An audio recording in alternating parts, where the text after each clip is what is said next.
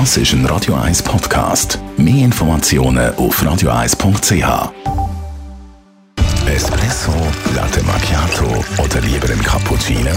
Es ist Zeit für die Radio 1 Kaffeepause mit der Nino Nicapace. Präsentiert von der Kaffeezentrale. Kaffee für Gourmets. www.kaffeezentrale.ch Nino, Nika Batze von der Kaffeezentrale. Was hat es eigentlich mit den italienischen Städtenamen auf sich? Ähm, auf den Kaffeeverpackungen kommt der Kaffee wirklich von dort? Nein, also er kann natürlich von dort kommen, aber das ist eigentlich ein Hinweis auf den Röstgrad.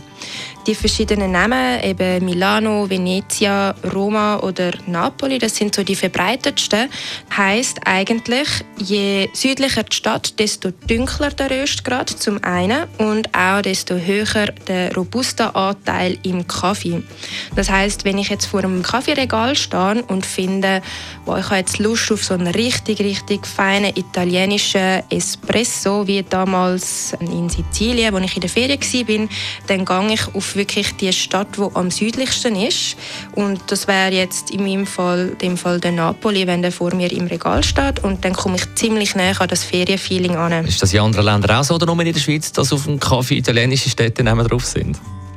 Ja, es gibt in jedem Land eine Milano-Röstung oder auch eine Roma-Röstung und das heißt eigentlich in jedem Land etwas Gleiche.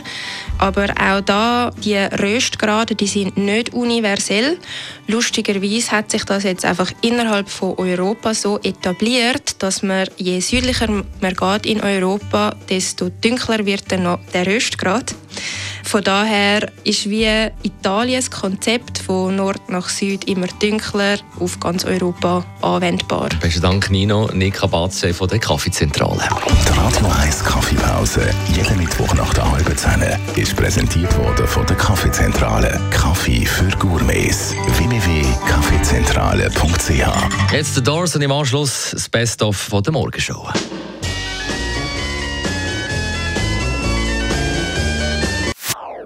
Das ist ein Radio 1 Podcast. Mehr Informationen auf radio1.ch.